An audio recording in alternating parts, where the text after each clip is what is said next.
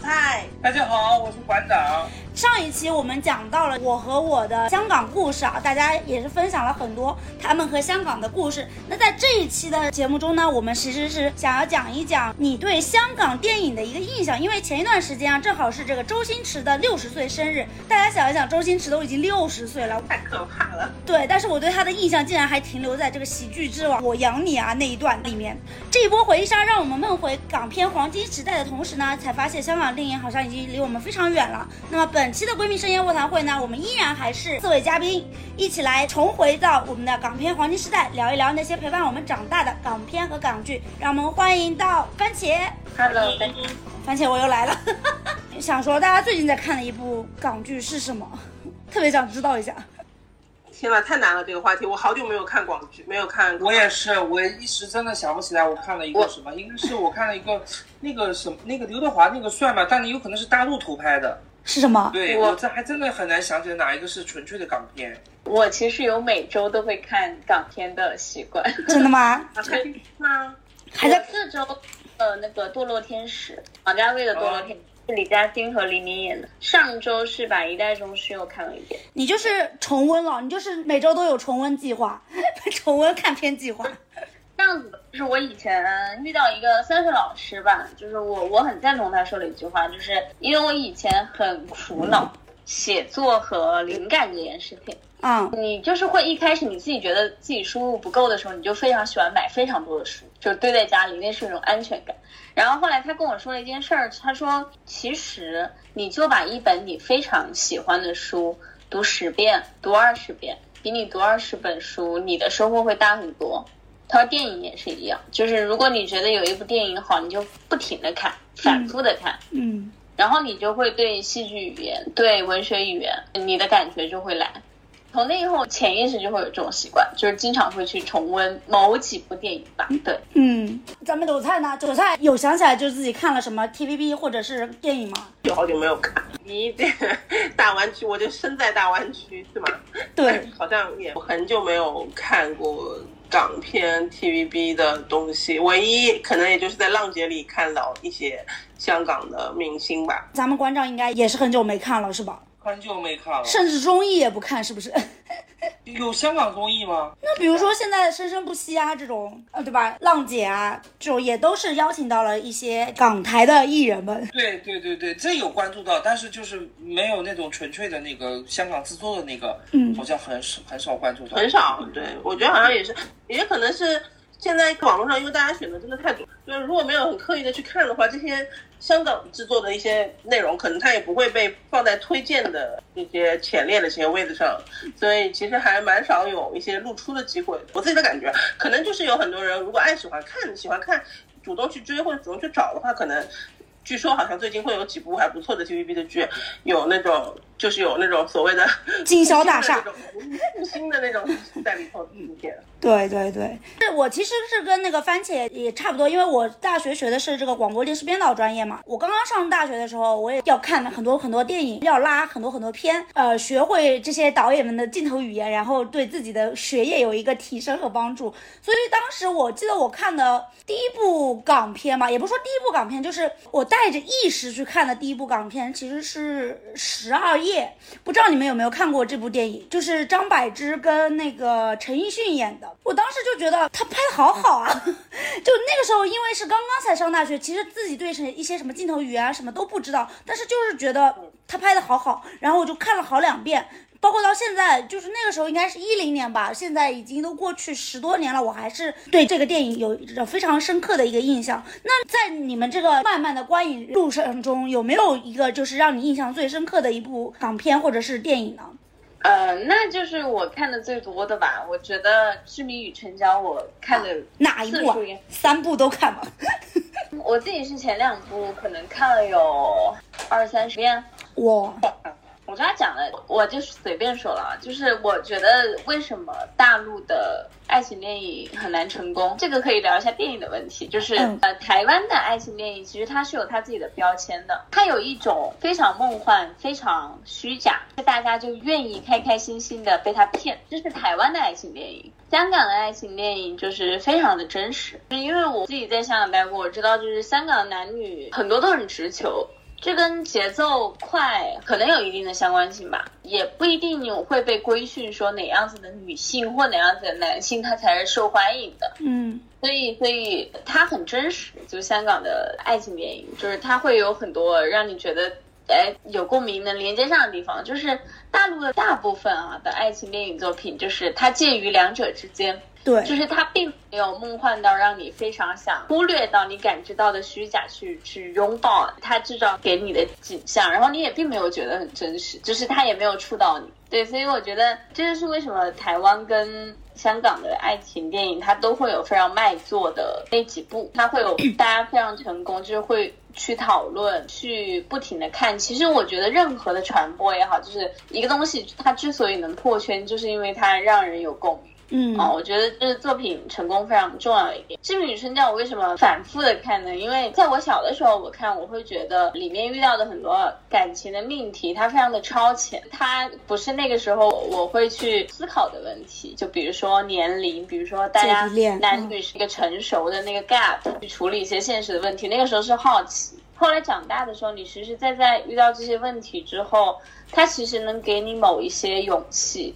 就是当所有人遇到同一件事情的时候，其实大家的处理方法是不一样的。我会觉得现代人就是大家谈恋爱，很多时候遇到问题了，很多时候下意识的解决方法是那我就躲开，就是大家其实本质上并没有解决问题的能力。嗯但是《致命与春娇》在某种程度上，它给出了一些解决方案，还是要去尝试。这个东西其实是会给你一些力量的，然后他也会告诉你说尝试的代价是什么，对吧？另外就是我觉得他的台词吧，就是有一句我是非常非常喜欢，张志明在跟他第二个就是女朋友就是杨幂演的那个角色说。我哪里不如他，或者是为什么你还是选择春娇的时候，张志明就是在吃肉酱意面的时候说，便利店里的肉酱意面肉也很少，也没有什么特别的，但喜欢就是喜欢，没有那么多道理。我觉得这就是非常成功的台词，嗯很简单，很简洁，没有非常多的词藻和手法，但是它讲明了大家非常贴切的一种感受，且这种感受是你在生活当中能去触碰到的，就大家都有吃肉酱意面的那个感受。嗯都是这样子。然后包括春娇会去那个马桶里面放干冰，看它冒气，就是那种两个人在一起时间久了，不管是他的缺点还有那些你觉得很幼稚的点，就是会被感染，大家就是互相影响。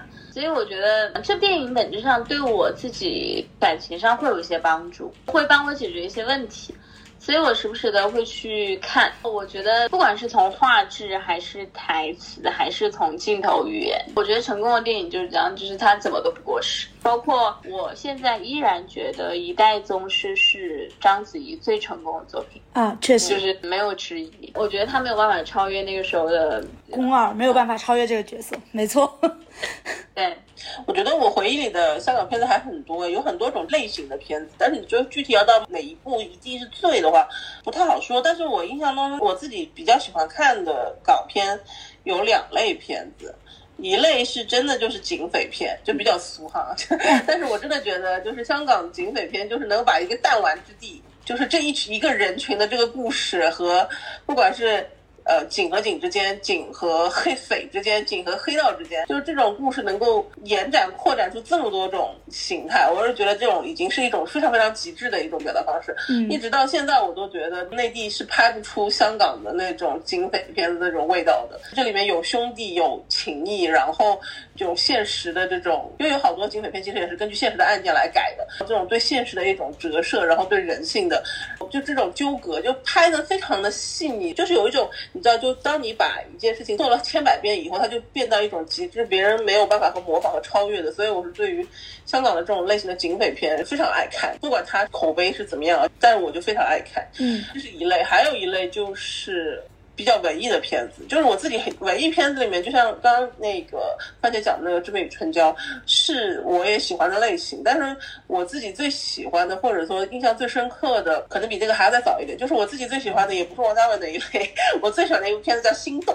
张艾嘉拍的，然后演的是金城武、梁咏琪和孟蔚。就这部片子的，就是首先啊，因为这部片子对我来说意义还挺特别的，因为我的名字出现了在这部片子里面，而且是我跟我名字一模一样，所以这部片子就是。一个我很喜欢的演员演了我同样名字的角色，然后他演的那个角色的性格我也非常的喜欢，所以这部片子其实是我心中所有的文艺片当中我自己最喜欢的，确实是有一点这件意义在里头的。这里面讲的那个角色的话，就是这个故事看过应该我就不用再讲了吧。如果你们没有印象的话，我可以讲一下这部片子为什么我觉得很特别。这片子里面就是他又讲到了同性之爱，又讲到了异性之爱，然后又讲到了。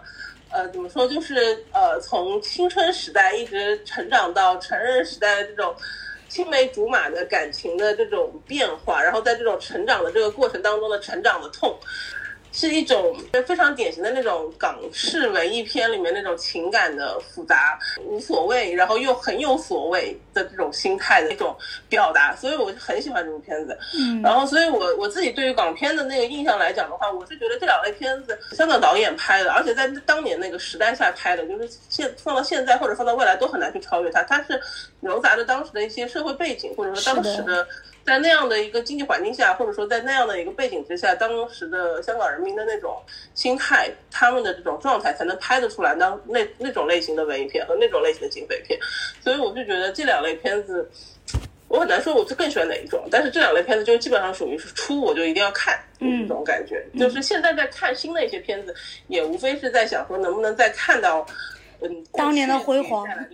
对你，比如说像当时《无间道》，现在讲出来，可能大家都已经觉得它已经是名声大到服了吧？但是事实上，就是《无间道》那几部片子出来的时候，一部比一部我都喜欢。说真心话，即便是那个最后一部，就是大家都觉得已经有一点偏了的那种感觉，但我依然也还是很喜欢。就是整个这个片子，我就觉得是把香港的警匪片真的是拍到了极致。所以我像这种警匪片呢，就再出，哪怕它只是仿。他只是想要再重新文艺复兴，我依然还是会想去看。就是我是觉得没有一个地方能够超越香港拍的警匪片，就是就放眼整个全世界啊，就我都觉得香港的警匪片是有它很极致的东西在里头的。嗯，而且一定要那些人，你知道，就要那几个人，要那几个，要刘德华，要梁朝伟，然后要那个张渣渣辉，然后梁家辉，然后古天乐，然后他们那些人，就是只要。出现了，然后吴镇宇，然后刘青云，对，就是你就知道这部片子它一定很好看，哦，就到最后一定会让你觉得就是从头到底，就是放到片尾名单的时候，你还是会就是觉得非常畅快、非常酣畅的那种感觉，就是就就有这种票房保证的这种感觉。嗯，那我们馆长呢？男生喜欢的香港电影会跟女生有不一样吗？当然不一样了，而且我觉得这个片子还是香港这种类型的片子是香港的一个。特色，你你们猜男生喜欢看的，而且是别的国家很少有这种出类拔萃的这种类型的片子，是吗想到了吗？什么吗？女孩子能想到吗？赌王，赌王赌赌，其实别的国家也有的。我猜是古惑仔。对。对吧？果然是有研究，对，果然是有，就是就是这种黑帮片，对对对，黑帮片是男孩子特别喜欢的。看欧美的那些，比如说《教父》啊什么，完全不一样的拍法。就是香港这种是演这种兄弟情谊的，然后还有那种打打杀杀，还有这种小混混，跟这种年轻的男孩子那个年龄层，哇，就是我们想干又不能干的事情，太刺激了。而且尤其是那些马仔的女朋友，也对这个。小男生很有吸引力的，因为你说吧，就是那里面的女生也很有吸引力，就是有的女孩子是会，比如说这个长发飘飘的，会觉得太有距离感了，对吧？然后这种女孩子就是亦正亦邪，然后又很妩媚，然后又很有点妖媚在里面，对年轻的那个男生，对情窦初开的尤其有吸引力，就觉得若即若离那种。对，而且就身材有特别好的那种，就是有那种性的魅惑，嗯，然后性格对，就是特别有吸引力。所以当时我们男生聚在一起就看这个特别刺激，就都会聚在一起看的，放暑假或者什么样子。嗯嗯，对，而且我记得有一回就是我们看了这个片子，我们还会自己成立帮派。我还记得当时我们有三个人，有一个人是龙，一个人是虎，一个人是鹰，然后我们还带了那个还有自己的小喽啰。对，我家家这样的。你这一段就是我在看《还珠格格》的时候，我们也有一些情景带入，谁是太后，谁是而且紫这个郑薇？而且郑伊健还有那个纹身特别漂亮，对吧？就就因为现在大家可能纹身才比较花臂啊什么才比较多嘛，但是当年那个我身上纹一条龙或哇。就特别酷，你又做不到的这种，而且这这种片子大陆也是拍不了的。嗯，对对。我看番茄频频想要说一点什么，迟迟没有插上话，跟我们讲讲刚刚想说啥。呃，没有，我就说《古惑仔》这种片的类型啊，第一个是刚刚就是馆长说的这些原因，我觉得另外就是选角真的很成功。嗯，你看现在还有很多人叫陈小春，山鸡哥就是，包包括郑伊健，他就是陈浩南那个样子，你很难从陈浩南出来。然后包括刚刚那个馆长说，就是女朋友的那几个选角嘛，就是没有人会不喜欢黎姿吧？我觉得年轻的时候的朱茵和黎姿就是是男男生女生的淑贞，通就是杀，就是男生跟女生的审美其实邱淑贞，邱淑贞，嗯，很难交叉的，但是在香港的美女那儿就可以交叉，对这是男生女生都认可的美女。是的统一。了审美。统一了审美，没错。那个时候的港片的美女，那个时候的港星，对，真的很美，又有韵味又美。虽然近几年香港的学妹确实有点惨不忍睹啊，我感觉虽然是这样子，但我们其实也还是都在说的都是八九十年代看到那些电影。其实最近的比较有热度的香港电影，可能大家的印象还停留在这个周星驰的《美人鱼》啊。哎，你们倒是都没有说喜欢看周星驰的电影，你们不看周星驰的电影的吗？当然看了，周星驰电影肯定每部都看的嘛。我没有哎，我没有每部都看哎，我从《少林足球》其实就没有认真在看了。哦，不过《少林足球》确实拍的不好，我觉得那个赵薇太滑稽了，那个光他光头形象嗯弄个弄了个假头套，我觉得实在太滑稽了。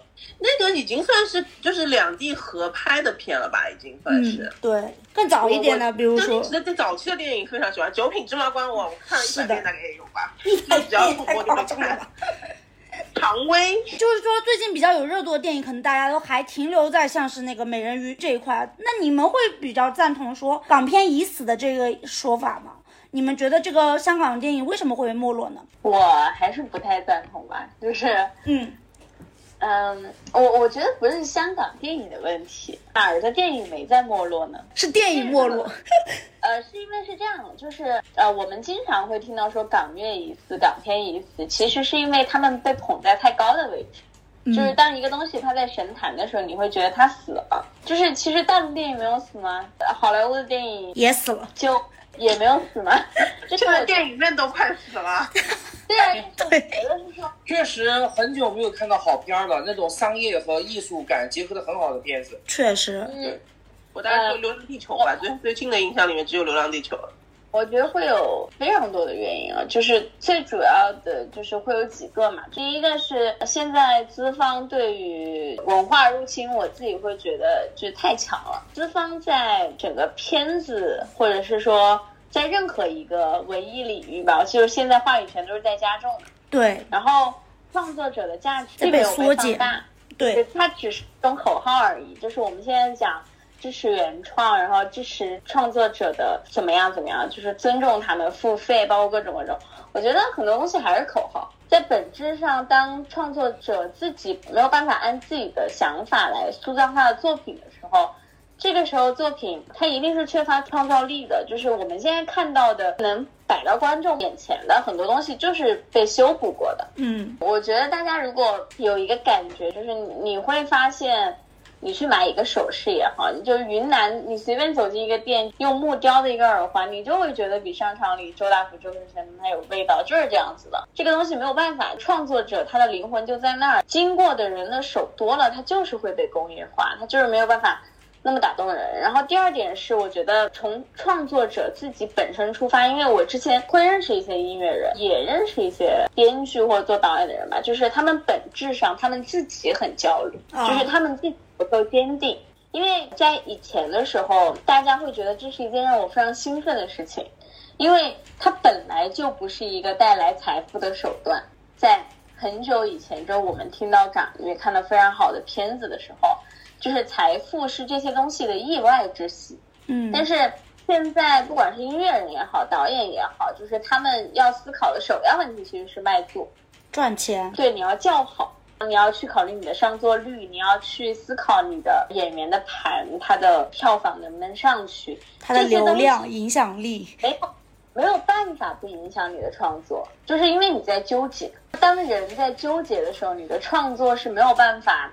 非常的行云流水的纠结就是纠结，就是纠结。你再怎么是个冷静冷静的人，他依然会暴露在你的作品当中。第三就是，我觉得就观众层面，他也是浮躁的。我觉得会有好的作品，音乐也好，电影也好，它肯定是会有的，只是现实情况。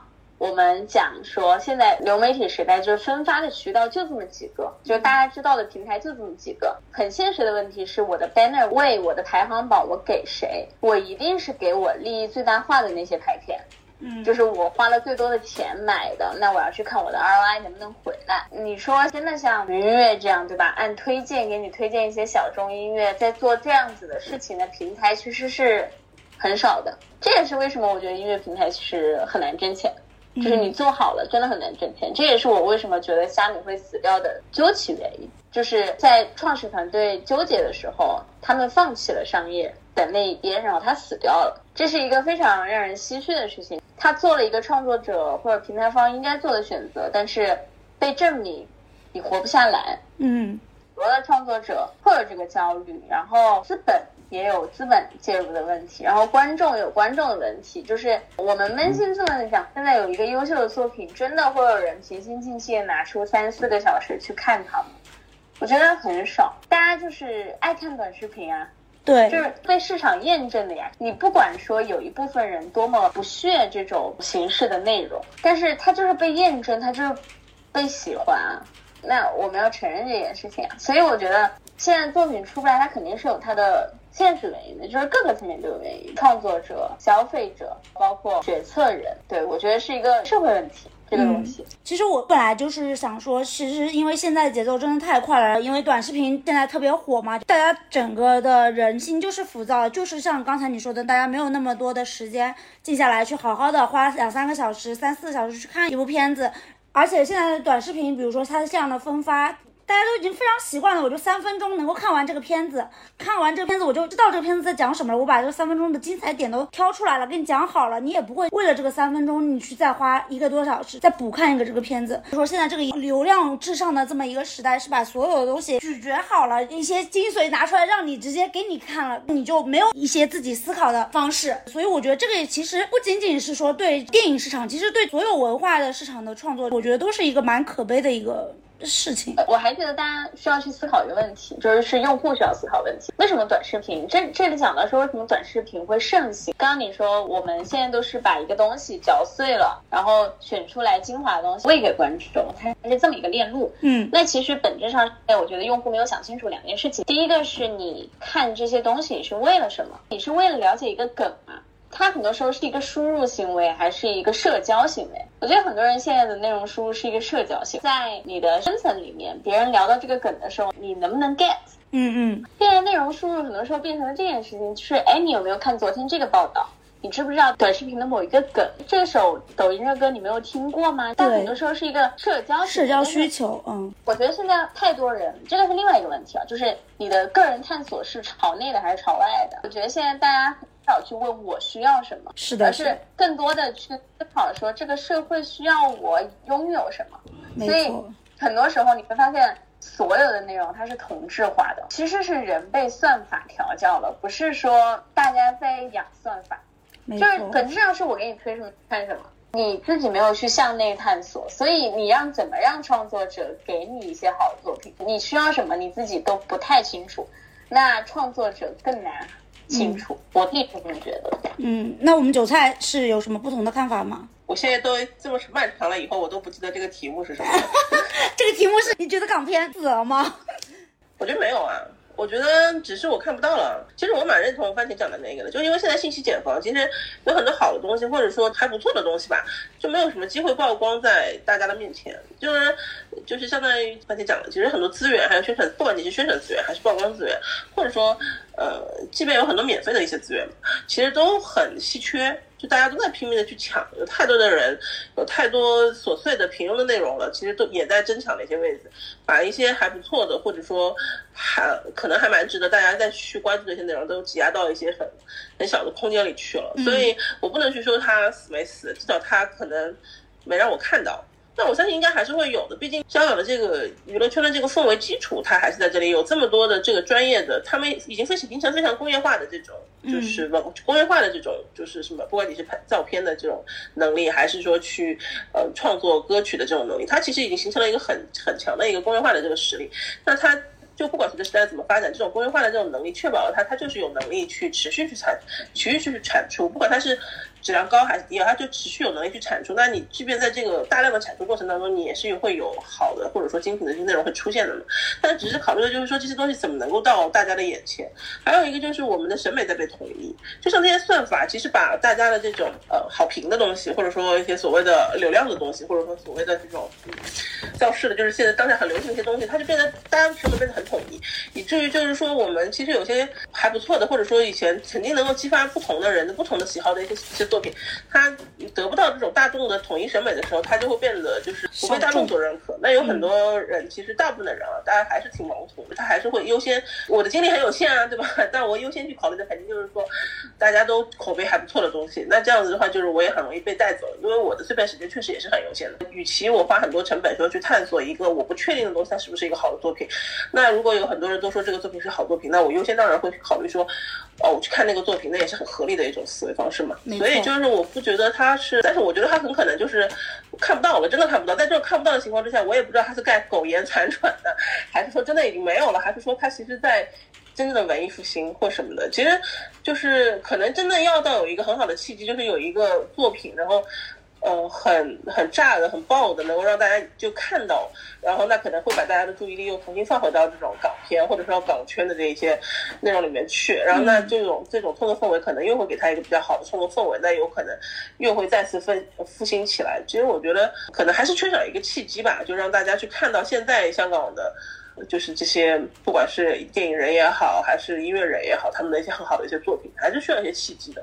但我觉得有一点还挺好的，像现在因为像去年到今年，就是很多综艺里面，其实香港的这个对大湾区的对他他们就越来越来越多的曝光嘛。但我觉得也是一个很好的契机，至少从这些人开始吧，年轻一辈的同学可能也会因为这些片子，或者是因为这些综艺开始对。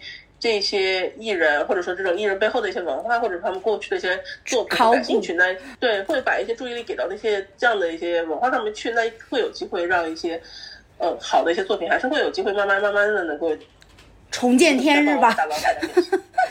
对，一整对，然后其实它就是形成了一个，就现而另外一方面，其实，在港圈现在我感觉也会有一些小圈文化吧，就是在那个就是这个城市当中，因为比如说。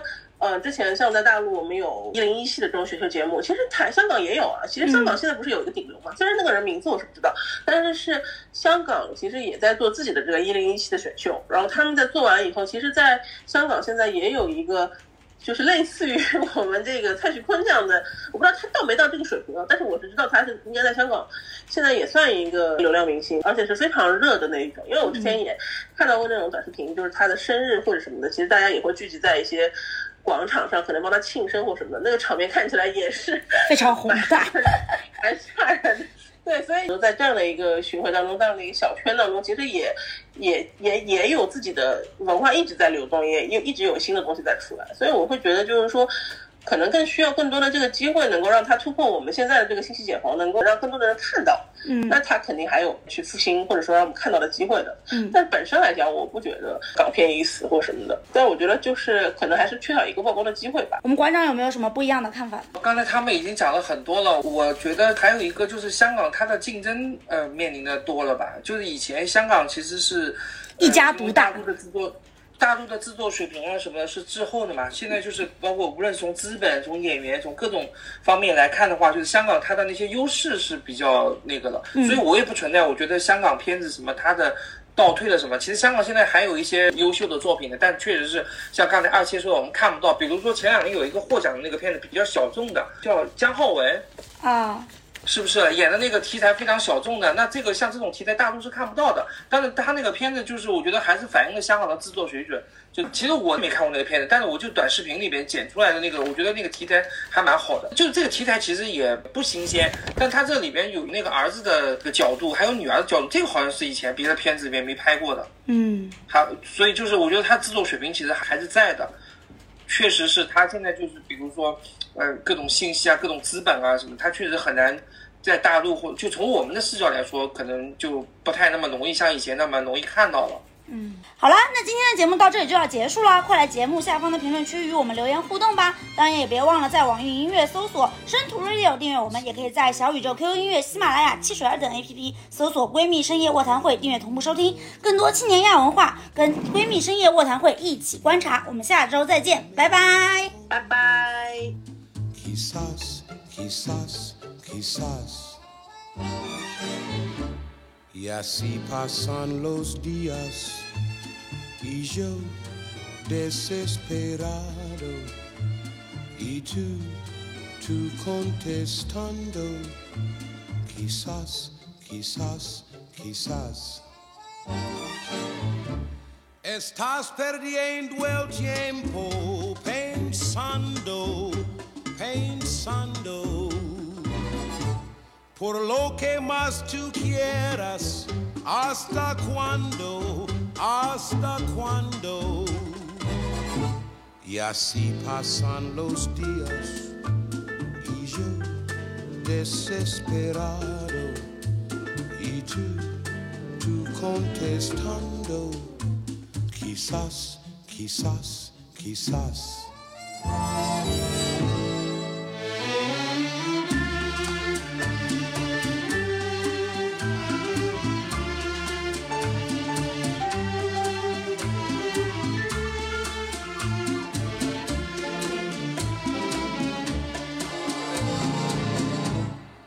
Así pasan los días y yo desesperado y tú, tú contestando, quizás, quizás, quizás.